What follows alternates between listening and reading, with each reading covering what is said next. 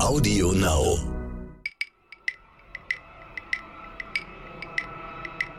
Sie werden auch verstehen, dass äh, die Zentralbanken als Währungshüter in ihren jeweiligen Ländern oder Währungsräumen hier nicht Privaten einfach kampflos das Feld überlassen und sagen, wir sind bisher diejenigen, die offiziell die Währungen emittieren und diese Rolle wollen wir auch in Zukunft wahrnehmen.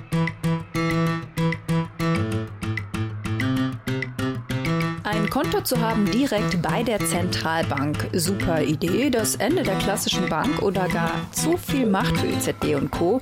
Mit dem digitalen Euro sind viele Szenarien möglich. Ja, und die Europäische Zentralbank hat ja jetzt die Projektphase für den digitalen Euro eingeleitet und da gab es auch gleich eine Umfrage dazu.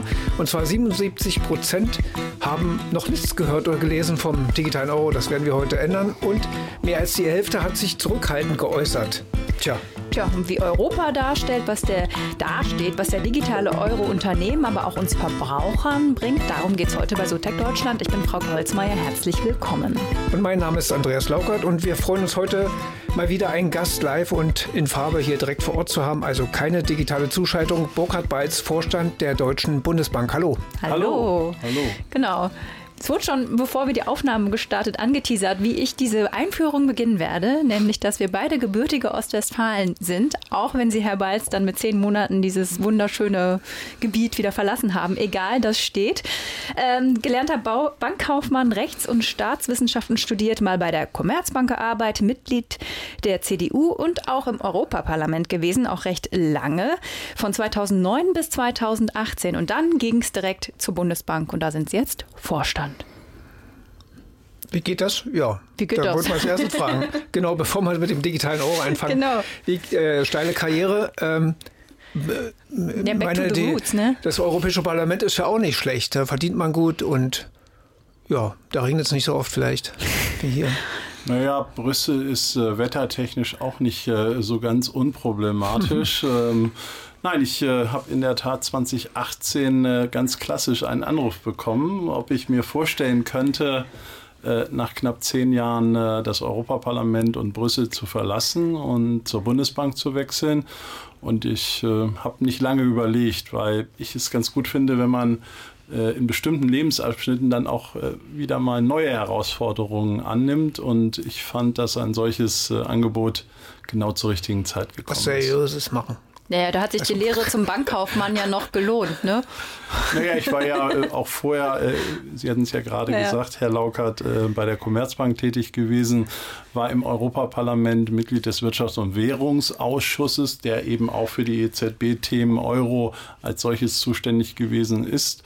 Und äh, äh, am Ende auch finanzpolitischer Sprecher der EVP-Fraktion. Also ich glaube, am Ende war ich auch wirklich ganz gut Passt auf schon. die neue Aufgabe vorbereitet. Ja, und bei der Bundesbank kümmern Sie sich ja auch um den digitalen Euro. Wann haben Sie denn das erste Mal überhaupt von sowas gehört? Ich meine, Bitcoin kennen wir jetzt alle schon ein bisschen länger, aber wann haben Sie denn das erste Mal digitaler Euro gehört?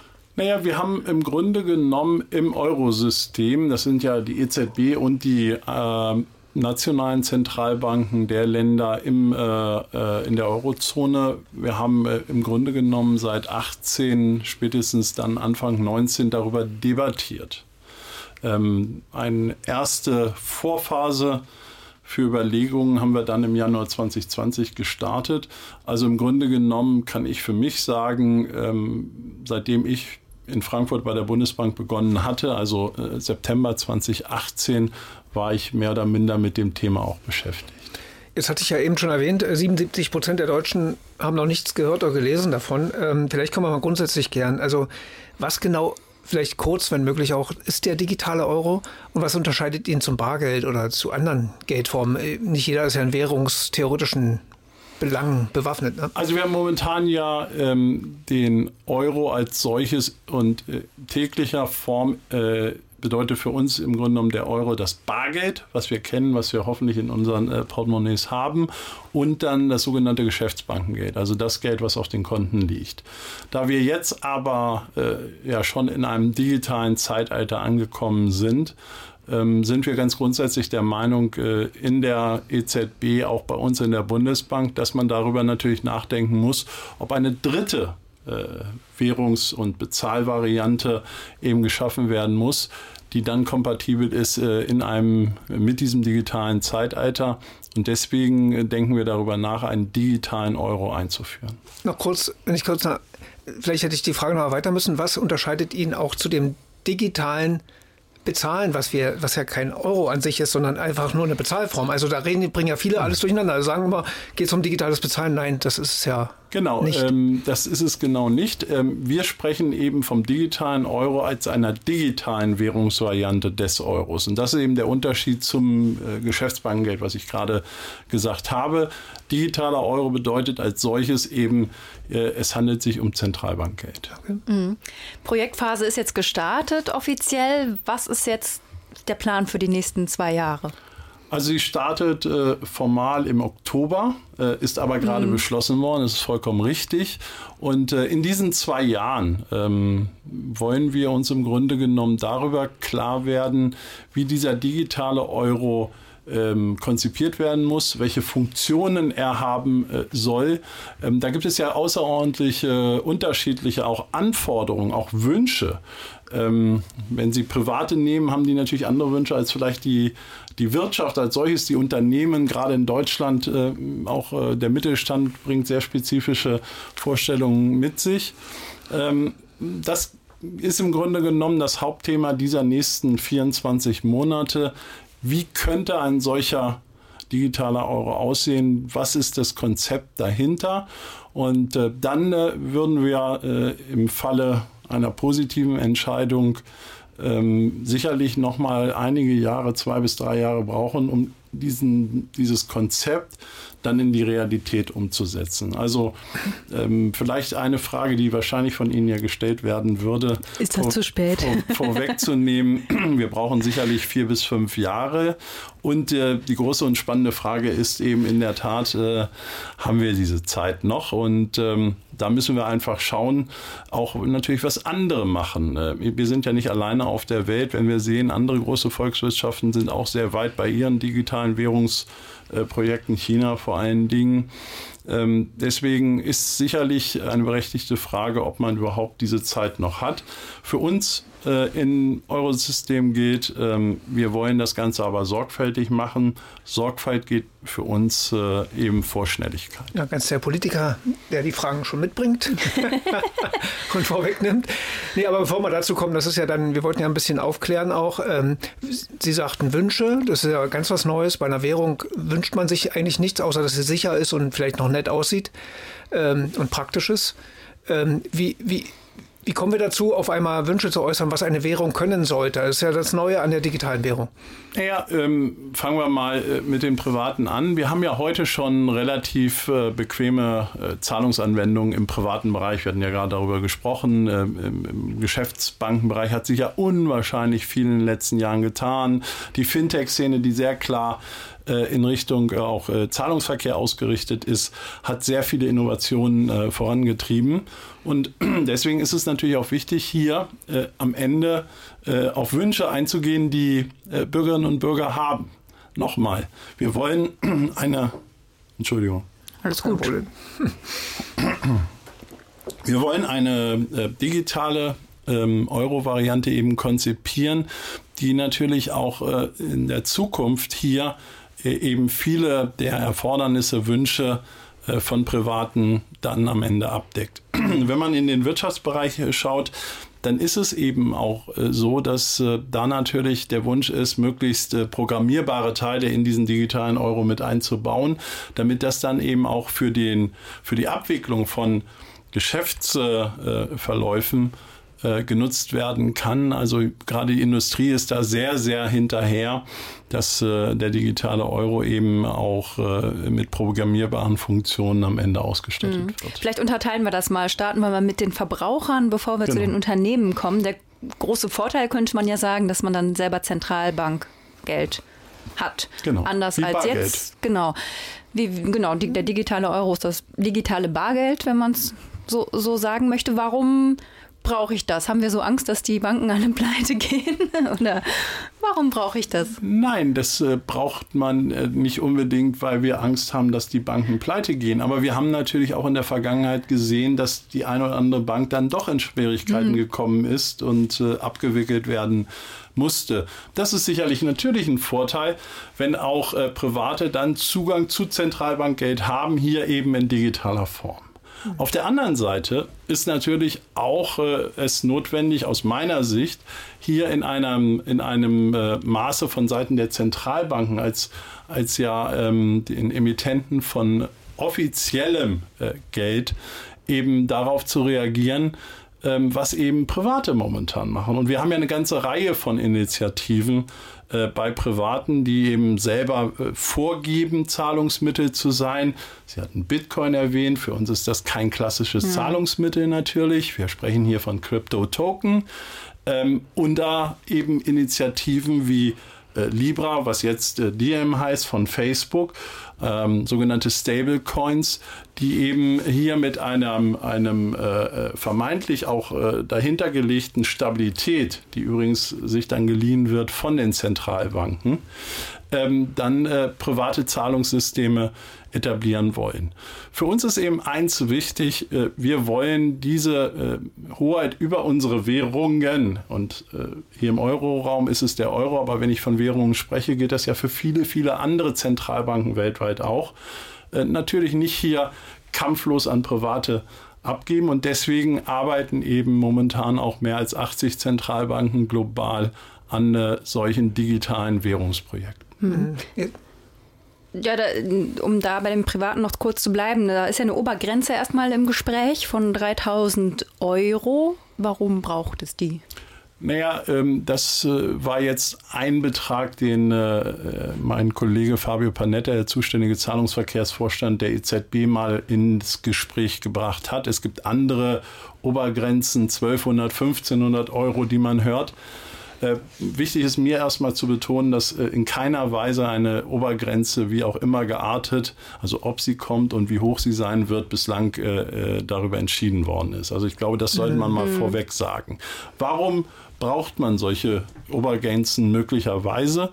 weil wir natürlich sehen, dass äh, gewisse äh, Bankenrisiken, systemische Risiken dann entstehen könnten. Und zwar ähm, wenn wir ähm, zum Beispiel mal das Thema nehmen, vor 17 Monaten hat bei uns in Deutschland, in Europa die Pandemie Corona begonnen.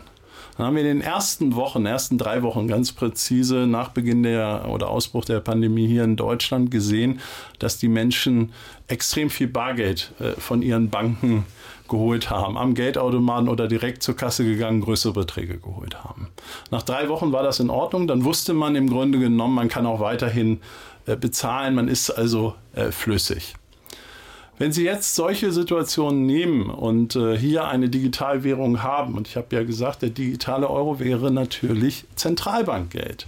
Also für uns äh, in unserer Eigendefinition äh, ausfallsicher dann liegt natürlich der Gedanke nicht so fern, dass man äh, dann sehr, sehr schnell äh, seine äh, Guthaben in eine solche Digitalwährung, in den digitalen Euro umschichten würde, es quasi dann zu sogenannten Bankruns kommen könnte, vor denen wir alle äh, Sorge haben. Aus Zentralbanksicht eben Sorge, weil wir natürlich dann dass die Finanzstabilität, äh, die, die Stabilität des Systems insgesamt äh, beeinträchtigt sehen und natürlich als solches die Sorge, dass damit äh, Banken ins Wanken geraten könnten, was wir natürlich äh, in keiner Weise wollen. Und deswegen äh, wird sicherlich auch in dieser Untersuchungsphase in den nächsten zwei Jahren das Thema eines möglichen Schwellenwertes sehr intensiv diskutiert werden. Ja, das hat mich ehrlich gesagt ein bisschen geärgert an, dem, an den möglichen Überlegungen, warum immer noch die Banken dazwischen schalten. Also die Banken leben ja zurzeit am Tropf der EZB, finde ich. Also was an Geld und so weiter dort im System steckt, ähm, sehe seh ich jetzt persönlich einen Run nicht. Aber eben, warum immer noch der Zwang dazu, theoretisch dann in dem Konzept die Bank dazwischen zu schalten? Warum soll ich ein Wallet bei einer Bank haben, die, die für den reinen Zahlungsverkehr und für eine reine Geldaufbewahrung weiß nicht, braucht man die Banken noch, die reden davon, alle möglichen Filialen zu schließen? Das ist ein richtiges inzwischen Schließungskonzept, äh, was da auf uns zukommt. Also wozu? Warum noch ein Wallet bei der Bank haben? Das kann ich doch woanders haben oder eben bei der EZB. Das ist doch, die Banken haben andere Aufgaben, finde ich. Die können Finanzierung machen und das alles ihr Hauptgeschäft, eigentlich ihr Ursprungsgeschäft woraus ja, sie entstanden sind. Aber dafür müssen sie natürlich auch äh, am Ende Einlagen haben. Am Ende müssen sie ja die notwendige Möglichkeit haben, eben genau solche Bankdienstleistungen, Finanzierer, also Kreditvergabe anzubieten. Und ähm, Gott sei Dank leben wir äh, hier in Deutschland, aber auch in der gesamten Eurozone in freien Ländern. Und ich muss Ihnen ganz ehrlich sagen, ich äh, möchte an der Grundstruktur dieser zwei äh, äh Bankenstruktur, also Zentralbanken auf der einen Seite und private Banken, und wenn ich private Banken sage, dann meine ich damit natürlich auch Sparkassen zum Beispiel, ähm, möchte ich festhalten, weil äh, die Banken als solches sind wichtig für unsere äh, Gesellschaft. Sie sind der Blutkreislauf unserer Wirtschaft. Und äh, ich möchte äh, ein solches System, was aus meiner Sicht sich bewährt hat, nicht abschaffen. Und äh, eine Antwort will ich äh, auf Ihre durchaus ja berechtigte Frage auch gerne geben.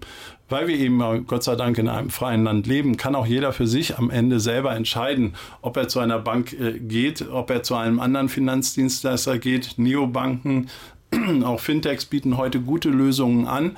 Oder aber in Zukunft äh, versucht eben mit seiner äh, Wallet, wenn er denn kommt, äh, äh über, digitalen, über den digitalen Euro seine normalen äh, Transaktionen zu tätigen. Also äh, ich glaube, es ist gut, dass die Privatperson auch weiterhin da eine Entscheidungsmöglichkeit am Ende des Tages hat.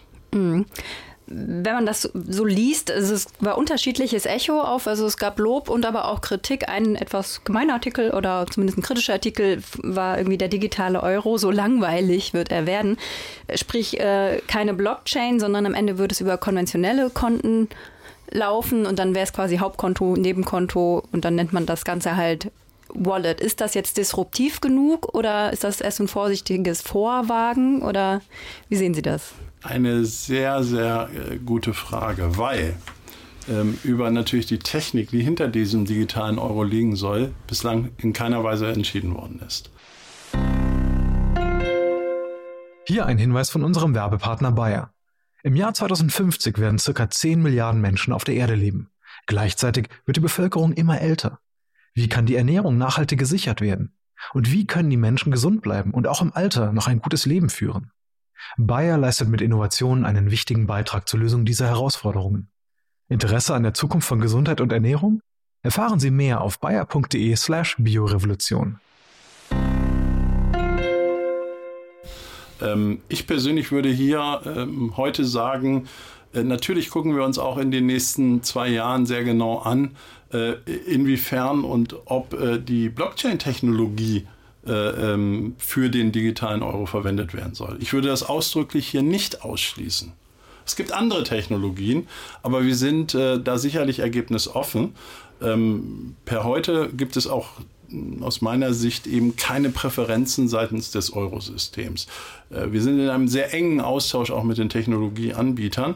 Ich würde eher äh, noch äh, weitergehen und äh, Ihre Antwort in der Form beantworten wollen, dass im Grunde genommen äh, technisch vieles oder fast alles machbar ist, kein wirkliches Zauberwert. Manche sagen eben in der Tat langweilig, die, die sich vielleicht auch neue Technologien dahinter wünschen würden.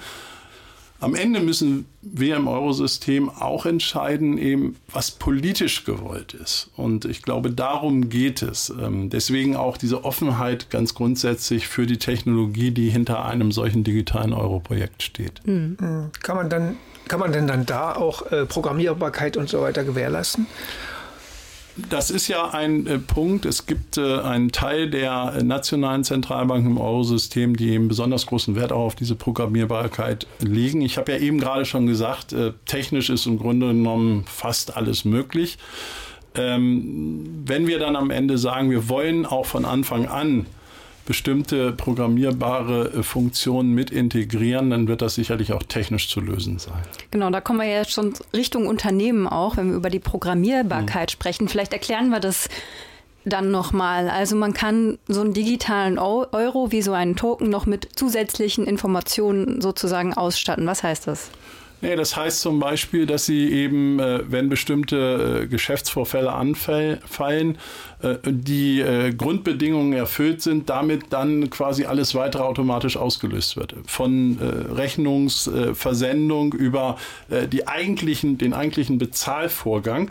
Das alles ist in einem programmierbaren Umfeld möglich und Sie können sich eben vorstellen, dass gerade die Unternehmenswelt das sehr, sehr gerne integriert haben würde in einem solchen digitalen Euro. Mhm. Und das wird dann auch immer, weil es sind ja auch Unternehmen, und Banken auch jetzt gerade dabei, das schon jetzt schon zu machen.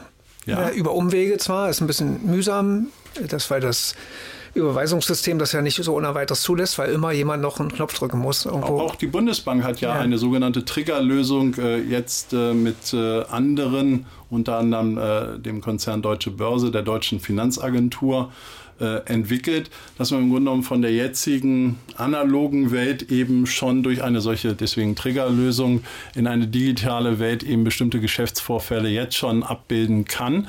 Wir wollen das auch gerne weiterentwickeln. Das ist aber nur parallel, äh, wenn, äh, also nur paralleler Punkt. Für uns ist äh, wichtig, dass wir im Grunde genommen überlegen, was ist sinnvoll, äh, was wollen wir von unserer Seite aus äh, vom Eurosystem äh, auf einem solchen digitalen Euro haben. Ist denn, um das nochmal weiterzuführen, Unternehmen, wir, wir reden ja hier über möglicherweise in Zukunft Milliarden von Bezahlvorgängen. Also jetzt haben wir schon Milliarden, aber da kommen wahrscheinlich dann Billionen auf uns zu, wenn IoT jedes Auto selbstständig tanken und bezahlen soll oder zukünftig mal der Kühlschrank mit dem Supermarkt redet und bezahlt. Kann das dieses Konzept abbilden, was Sie da proben dann? Ist das vorausgesehen auch, dass man da Billionen von Zahlvorgängen vielleicht abarbeiten muss? Naja, hinsichtlich äh, der Abwick Abwicklungstechnologien äh, sind wir zu der Erkenntnis gelangt, und ich muss vielleicht vorausschicken, dass die Erfordernis ist, dass 40.000 Bezahlvorgänge pro Sekunde hm. durchgeführt werden äh, sollen oder dass eben die Möglichkeit besteht, eine solche Anzahl durchzuführen. Also pro Sekunde. Das heißt also, wenn wir es in der Minute nehmen, dann sind wir, dann sind wir eben schon mal bei äh, 2,4 Millionen, mhm. damit das mal ganz plastisch auch äh, dargestellt wird. Und äh, wir sind der Meinung, ähm, dass das machbar ist. Wir machen uns also ganz konkret momentan weniger Sorgen über die eigentlichen Volumina von, von potenziellen Bezahlvorgängen. Das ist technisch abbildbar. Mhm. Ich muss doch nochmal auf diese Zeitfrage, sind wir zu spät kommen, weil China ist ja schon recht weit zu den Olympischen Spielen 22, wollen sie es wahrscheinlich schon unters Volk bringen. Mhm. Und aber gerade auch nochmal auf Unternehmen und auch auf Verbraucher, da ist ja auch Unmengen an Daten, die dann am Ende zusammenkommen. Datenschutz ist das eine, aber wer da am schnellsten ist, ist hat ja am Ende ja, die Macht ist groß gesagt, aber ist das dann nicht schlimm, wenn wir dann fünf Jahre später um die Ecke biegen? Aus der Sicht würde ich äh, dazu neigen zu sagen, dass es nicht, äh, Sie haben das Wort schlimm eben gerade benutzt, äh, ist. Und zwar, bei uns äh, entsteht ja keine äh, Gewinnerzielungsabsicht mit der Auswertung, Nutzung der Daten dahinter. Das ist für uns ganz, ganz wichtig. Ähm, wir werden diese Daten für uns natürlich, die wir sammeln, dann äh, nicht kommerziell nutzen. Aber vielleicht hat China sie dann schon. Das ist ein Problem. Dann hat China sie äh, und kann sie sicherlich äh, in China, weil als solches geht das Ganze ja erstmal in China live, sicherlich nutzen. Und wie die Chinesen sich da positionieren, ist ja auch noch nicht klar. Also von daher haben Sie vollkommen recht, das kann man nicht ausschließen. Hm. Ich kann aber für das Eurosystem sagen, wir haben ganz klar keine äh, Gewinnerzielungsabsicht, äh, die dahinter steht. Und deswegen ist dieser Punkt sicherlich nicht der, der entscheidend ist bei der Frage, sind wir zu spät oder hinten dran. Ähm, ich glaube, es geht vielmehr um Punkte, ähm, wie äh, stark China seine Digitalwährung dann global positionieren will, um dann eben andere Währungen zu verdrängen. Äh, eine große Sorge sicherlich bei, bei vielen anderen äh, Weltleitwährungen, also Dollar vor allen Dingen, Euro ist ja Nummer zwei, äh, was das betrifft weltweit äh, mehr auf diesem Punkt oder wir schauen mehr auf diesen Punkt, ähm, wie schnell äh, breitet sich ein äh, digitaler Renminbi dann global aus und nimmt dann natürlich auf Volkswirtschaften wie äh, hier bei uns in der Eurozone, in Amerika, in, in anderen großen Ländern Einfluss. Inwieweit hat die EZB oder die Bundesbank damit auch Einfluss darauf? Weil Facebook ist ja immer noch nicht in dem Sinne gestartet mit dir. Da gibt es ja einige Hürden zu überwinden. Ich habe auch das Gefühl, in Europa wird das erstmal nichts. Kann es sein, Sie dass haben da... Ja jetzt auch, Sie haben ja auch Ihre Aktivitäten nach Amerika jetzt Ja. verlegt, von der Schweiz Mhm. raus Ja. äh, in Richtung USA. Ähm, von daher, ich teile Ihre Einschätzung, in Europa wäre ein Start außerordentlich schwierig geworden. weil man von Seiten der EZB mauert oder nicht gerne nicht sieht, dass die Nein, hier aktiv weil, werden? nee, wir mauern gar nicht, sondern wir haben für uns, wir haben für uns gesagt, ähm, dass Macht nichts, wir, das war ein Glas. sorry, Alles gut. dass wir, dass wir ähm, natürlich einen äh, recht durchaus strengen regulatorischen Rahmen für einen solchen neuen äh, ja. Stablecoin mit globaler Perspektive haben wollen. Ja. Und da saßen in der Schweiz äh, bei den äh, zuständigen Aufsichtsbehörden eben auch viele andere äh, mit um den Tisch. Also es waren auch Vertreter der BaFin und der Bundesbank dort mit vertreten. Und ähm, wir wollten das als solches nicht verhindern. Aber wir haben eben gesagt, äh, wenn ein solcher äh, privater Zahlungsservice mit globalem Ausmaß dann äh, an den Start geht, dann muss der eben auch klare regulatorische Rahmenbedingungen bekommen. Jetzt will ich Ihnen kurz Zeit geben, das Glas 1 voll zu machen. ja, dann denke ich aber, dann frage ich mich, wie man, wie die Chinesen dann hier agieren könnten weltweit. Also könnten wir, könnten wir auch da verhindern, dass sie unser Wirtschaftssystem quasi übernehmen mit einem digitalen Renminbi? Natürlich könnte man äh, auch dort regulatorisch äh, eingreifen. Auf der anderen Seite es ist hier natürlich ungleich äh, stärker, weil gerade China natürlich auch international eine große industrielle, wirtschaftliche, ähm, ich nehme das Wort äh, Macht besitzt. Ähm, wir alle treiben mit China Handel, wollen das auch zukünftig tun, bei allen Themen, Problemen, die es auch mit dem Land, äh, insbesondere auch der Politik dort gibt. Ähm, sodass da natürlich eben ein ganz anderer auch äh, auf Counterpart auf der anderen Seite sitzen würde. Und deswegen glaube ich, muss man bei China das äh, durchaus anders bewerten. Nochmal, ich glaube, äh, es bedarf insgesamt klarer regulatorischer Vorgaben für eine neue Welt von, von äh, dann auch äh, digitalen Währungen, die kommen wird. Ich würde beim Währungswettbewerb gerne nochmal auf Facebook kommen. Also Facebook ist ja eigentlich auch gar nicht richtig. Es ist ja die Libra oder Diem-Organisation. Es ist ja nicht nur Facebook. Facebook hat Aber Facebook ist im Grunde genommen der Mastermind, Genau, der der dahinter Mastermind, steht, aber ne? sie haben es ja geschickt gemacht. Sie haben Ja, sich ja. ja. zumindest das ein bisschen rausgezogen für die Öffentlichkeit. Ähm, äh, durch diese Auflagen, die ich durchaus nachvollziehen kann, verhindert man dann einen Wettbewerb, einen Währungswettbewerb mit privaten Unternehmen, weil man das dann einfach nicht möchte? Oder sehen Sie eine Chance, dass es mal wirklich private Währungen, wie auch immer Stablecoins, Ja, erstmal grundsätzlich haben äh, Zentralbanken ja nicht äh, per se etwas gegen Wettbewerb. Das ist gar nicht unser Problem, auch meins persönlich nicht. Ich bin immer äh, bei denjenigen, die sich für Wettbewerb einsetzen. Ähm, nur im Grunde genommen muss klar sein, dass eine Art äh, Chancen, wenn man es etwas martialischer formulieren würde, Waffengleichheit auch herrscht. Und natürlich müssen sich auch Private an gewisse Regeln halten. Und äh, ich würde nicht so weit zu gehen, nicht so weit gehen zu sagen, dass wir Sorgen oder gar Ängste hätten vor äh, solchen privaten Stablecoins. Selbst bei einem Thema wie Diem, wo mh, von Facebook generiert natürlich potenziell 2,8 Milliarden Nutzer äh, momentan dahinter stehen könnten. Das ist nicht unser Thema. Aber Sie werden auch verstehen, dass äh, die Zentralbanken als Währungshüter in ihren jeweiligen Ländern oder Währungsräumen hier nicht Privaten einfach kampflos das Feld überlassen und sagen, wir sind bisher diejenigen, die offiziell die Währungen emittieren.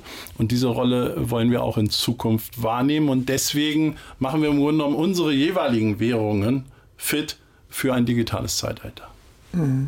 Ich würde ähm, auch nochmal auf Datenschutz kurz kommen. Äh, Das hat man vorhin schon mal gestreift, glaube ich. Ähm, das wird ja jetzt auch bei, bei den, klassischen, hätte ich fast gesagt, ähm, ähm, digitalen Währungen wie Bitcoin gerade diskutiert, ne? dass Wallets nachverfolgbar sein müssen inzwischen. Ne? Also Offenlegung des Eigners eines Wallets und dann kann man ja quasi, kann jeder theoretisch nachvollziehen, wer dahinter steckt. Ähm, ist das hier auch geplant und damit eine eventuell viel leichtere Überwachung, sage ich mal, in Anführungsstrichen von Zahlungsverkehren möglich als jetzt. Jetzt gut, jetzt hat das Finanzministerium auch Zugriff auf alle Konten, ohne weiteres auch die Behörden, aber ist es dann noch einfacher? Ich glaube, das ist ähm, nicht das Primärziel äh, der Währungshüter. Aber wenn ich sage Primärziel, dann will ich Ihnen auch sagen, dass äh, wir natürlich die formale Möglichkeit einer Nachvollziehbarkeit auch zukünftig bei einer digitalen Währungsvariante, bei einem digitalen Euro haben müssen. Warum? Es wurde in den letzten Jahren in äh, Deutschland, in Europa eine Menge getan gegen äh, Geldwäsche und auch äh, Terrorismusfinanzierung. Es gibt andere, die sagen, man hätte noch viel mehr machen können, aber. Und Cybercrime. Wahrscheinlich. Das ist ein anderes Thema. Aber ich selber, das haben Sie ja freundlicherweise erwähnt am Anfang, war ja nun knapp zehn Jahre im Europaparlament. Und ich kann Ihnen sagen, diese Themen äh, Geldwäsche, Terrorismusfinanzierung haben einen, einen großen Raum unserer Arbeit auch dort äh, äh bei, der, bei der Gesetzgebung eben eingenommen. Ähm, ich glaube, es ist eben wichtig, dass äh, wir die grundsätzliche Nachvollziehbarkeit von Transaktionen äh, auch bei einer digitalen Währungsvariante haben werden. Aber auf der anderen Seite eben äh, hohe Hürden etabliert werden, wenn es dann darum geht, eben auch äh, äh, solche Transaktionen offen zu legen. Hm. Ich selber als Jurist würde immer sagen, das muss dann am Ende bei konkreten Tatverdacht, Tatverdachten passieren und dann auch nur auf eine richterliche Anordnung. Ja. Um mal zu sagen oder Ihnen ein Gefühl zu geben, in welche Richtung ich persönlich denke, möglicherweise eben auch das Eurosystem. Um es klar zu sagen, es kann nicht sein, dass man über viele Jahre jetzt, das letzte Jahrzehnt im Grunde genommen, so starke Bemühungen bei diesen Themen gemacht hat, um dann jetzt durch die kalte Küche sich quasi hier neue Probleme wieder einzuhandeln. Deswegen formale Nachvollziehbarkeit, also eine totale Anonymität wird es eben äh, nicht geben können. Nachvollziehbarkeit ja, aber eben Offenlegung gegenüber äh, Behörden oder Strafverfolgungsbehörden nur mit hohen äh, Hürden. Wie wollen Sie denn dann das Vertrauen gewinnen? Weil Vertrauen ist ja bei Währungen das Wichtigste am Ende. Bei Bargeld bis zu bestimmten Beträgen ist es nun mal anonym. Egal, wo ich es hingebe, muss keiner mitbekommen. Das wäre dann ja nicht man muss darauf vertrauen, dass da keiner nachguckt, sage naja, ich mal. Gut. Wie soll man die Menschen überzeugen, dann mitzumachen? Also die, ein, die Antwort dazu ist ja äh, relativ einfach zu geben. Und zwar, äh, wenn sich niemand etwas zu Schulden kommen lässt, dann, äh, nein, dann hat man natürlich auch kein Problem als solches, eben mit einer digitalen Währungsvariante zu zahlen. Das ist ja, das ist ja als solches da impliziert drin. Äh, wenn sie natürlich Straftaten äh, begehen würden oder wenn Menschen dann eben mit unlauteren Motiven, so will ich es mal äh, sagen, jetzt können wir sicherlich noch diskutieren, was unlautere Motive sein können, ja. aber in diesem Falle eben äh, dann so unterwegs sind, dann müssen sie natürlich auch äh, potenziell auch äh, mit einem digitalen Euro sich äh, äh, darauf gefasst machen, dass sie hier eine Strafverfolgung bekommen. Aber es gibt ja auch legale Dinge, die man vielleicht nicht unbedingt. Ja, und ich denke an dieselbe Diskussion könnten wir bei Kameras in der Öffentlichkeit. Mhm. Hm. Auch da genau. könnte ich ja sagen, ich habe mir nicht zu Schulden, ihr könnt mich beobachten, wie ihr wollt. Ich ja. mache sowieso nie was Böses. Aber ja. ich ändere ja mein Verhalten. Wenn ich weiß, ich werde überwacht, ja. dann benehme ich mich anders. Und das ist kein freies Leben mehr. Und dasselbe, glaube ich, ist auch bei einer digitalen Währung. Also bei einer Währung, die mich theoretisch auf Schritt und Tritt nachvollziehen könnte, noch 10 Jahre, 20 Jahre zurück. Was habe ich damals gekauft? Und also das Argument lasse ich nicht ganz zu. Gut, ich, ich kann es mir natürlich jetzt ganz einfach machen und äh, dann auch sagen, äh, eine digitale Währungsvariante ist eine zusätzliche Bezahlvariante. Ja, ähm, äh, vielleicht, äh, ja, das höre ich ja natürlich auch häufiger dann, das mit dem noch. Ähm, für mich ist eben klar, es geht darum, eine dritte Bezahlvariante zu schaffen. Es geht nicht darum, das Bargeld abzuschaffen, um das auch sehr klar zu sagen.